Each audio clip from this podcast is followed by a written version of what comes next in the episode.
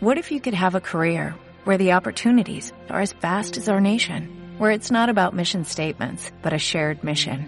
At U.S. Customs and Border Protection, we go beyond to protect more than borders, from ship to shore, air to ground, cities to local communities. CBP agents and officers are keeping people safe. Join U.S. Customs and Border Protection and go beyond for something far greater than yourself. Learn more at cbp.gov/careers. Buenas gente y bienvenidos a otro episodio. Hoy quiero abrir el capítulo con uno de vuestros emails. Lo vi de casualidad y se me ocurrió que en lugar de responder al correo podría hablar de esto. Por lo que si me estás escuchando, o si me estáis escuchando vosotros, esto va por todas las personas que se pueden sentir identificadas. El email dice lo siguiente. Hola.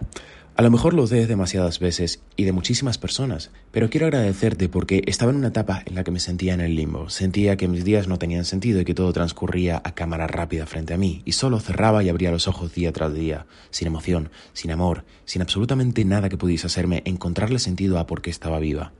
Quería solo dormir y que la rutina acabara. Debo confesar que aún tengo sentimientos de tristeza que vienen a mí de vez en cuando. Pero desde que he estado escuchando tus podcasts en Evox, desde el primero hasta el que llevo actualmente, he comprendido que muchos de esos sentimientos y pensamientos no me corresponden, no me pertenecen, sino que han sido enseñados por mi familia y trato de hacerlos a un lado porque no aportan nada positivo a mi vida. Día con día, te escucho por las mañanas, ya teniendo mi cama, me organizo mejor y tiendo a ser mucho más agradecida que antes. Aún sigo sin poder meditar, pero trato de dedicar tiempo para escucharme y entenderme. Gracias por el tiempo que dedicas a transformar y mejorar la vida de nosotros, tus oyentes. Aunque estamos realmente lejos, tus consejos y tus aportes son gratificantes esté donde estés. Postdata, voy a empezar a leer tu libro. Hasta ahora me siento lista para iniciarlo. Nuevamente gracias, que todo lo que des en la vida se te regrese y recompense. Lo que haces por nosotros va más allá que tú mismo logras imaginar. Un abrazo.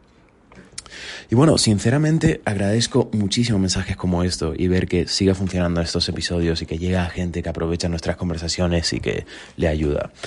A lo que esta persona hace referencia es a la programación subconsciente que explicaba el profesor Bruce Lipton con aquella metáfora del elefante. Tienes el episodio en Evox por si quieres escucharlo. En el cual entendemos el por qué nuestros pensamientos, miedos, barreras, desilusiones, eh, frustraciones e incluso sueños no son nuestros, sino que son el reflejo de nuestra programación subconsciente.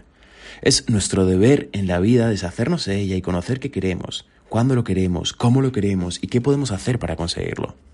Pero donde realmente me quedé pensativo fue con el segundo mensaje de este email, y es el vivir en automático. ¿Qué nos sucede cuando vivimos en automático? ¿Por qué nos pasa esto? Primero, quiero que entendamos qué es eso de vivir en automático, con el piloto puesto, ¿no? Con el autopiloto puesto. Y es que como seres humanos siempre tenemos tendencia a esto mismo, a buscar esos patrones que nos ahorran, entre comillas, el pensar, porque nos hace la vida mucho más difícil, porque Tan pronto aprendemos algo de modo correcto, hacerlo y repetirlo, simplemente automatizamos el proceso una y otra vez. Por ejemplo, el hecho de conducir. Te habrás dado cuenta que cuanto más conducimos, más fácil se vuelve. Pero ¿te acuerdas de cuando tomabas clases en la autoescuela o la primera vez que te pusiste a conducir o la primera vez que te pusiste delante del volante? Era todo nuevo, muchísimos estímulos, demasiada información, demasiadas reacciones simultáneas. Era realmente abrumadora, que sí? Bueno, pero cuanto más tiempo pasaba, más fácil se volvía, y probablemente hubo algún momento en la vida en el que eras tan bueno conduciendo que no había necesidad de mejorar ya nada más. Y es aquí, es aquí cuando nosotros encendemos el autopiloto. Ya no usamos nuestra capacidad cerebral completo, no tenemos que concentrarnos al 100% en lo que estamos haciendo o lo que o lo que estamos viviendo en ese presente. Y la única manera que tenemos de tomar el control de la situación es literalmente cuando algo ajeno a la rutina pasa, por ejemplo, un accidente, que, un accidente que sucede delante tuyo, delante de ti, cuando vas conduciendo. Alguien haciendo cosas raras que te obliga a reaccionar y a manobrear en el coche. Una prueba para darte cuenta de que vas en automático es que tendemos a olvidar esos puntos a lo largo del día. Entonces, por ejemplo, si yo te pregunto si has conducido hoy o has caminado a la escuela o has ido por, por, por tu vecindario o en el metro o lo que sea al trabajo, estoy convencido de que ese recorrido no hay mucho de lo que recuerdes, no hay mucho que me puedas decir de eso. Deberíamos ser capaces de recordar lo que hicimos desde un punto A a un punto B, pero no es el caso. No recuerdas cuándo te cambiaste de carril, cuántas veces paraste en un semáforo, no recuerdas haber cruzado la acera, no recuerdas nada de eso. Obviamente, esto de conducir es un ejemplo muy obvio y muy tonto, pero me sirve para marcar el punto. Ahora, si ya hemos demostrado que usamos el automático a menudo en nuestras vidas, ¿no crees que es algo triste vivir sin recordar? ¿No es triste vivir sin tener el control de tu propia vida? Este autopiloto lo activamos para rutinas diarias como por ejemplo el levantarnos, el vestirnos, cepillarnos los dientes, incluso hacer la cama. ¿Cómo podemos apagar nuestro autopiloto? Y realmente no es tan difícil. No hace falta hacer mucho, sino que solo debemos cambiar nuestra perspectiva. Deja que me explique mejor. Vamos a ver y vamos a hacer un experimento. Estés haciendo ahora mismo lo que estés haciendo. Estés conduciendo, desayunando, corriendo en la caminadora del gym, en la ducha, da igual. Lo que estés haciendo. Quiero que te unas conmigo a esto para que veas lo simple que resulta. Quiero que te centres en tus cinco sentidos. Quiero que te centres en lo que puedes ver ahora mismo. Pero no hablemos de la vista, sino de observar. Lo que ocurre a tu alrededor. Lo que hay cerca de ti. Pero ya no solo con los ojos, quiero que también lo comiences a, a escuchar. Que te des cuenta que ahora escuchas sonidos que antes no. Quizás es mi voz, quizás es tu entorno, quizás es la grabación, que escuches coches en el exterior. ¿Por qué no te centras también en lo que puedes sentir ahora mismo? Con mi voz, con, con el entorno, si hace frío, si hace calor, incluso oler a tu alrededor. Si hay perfumes, a qué hueles, qué estás cocinando, café en la calle, humedad, lluvia, sol.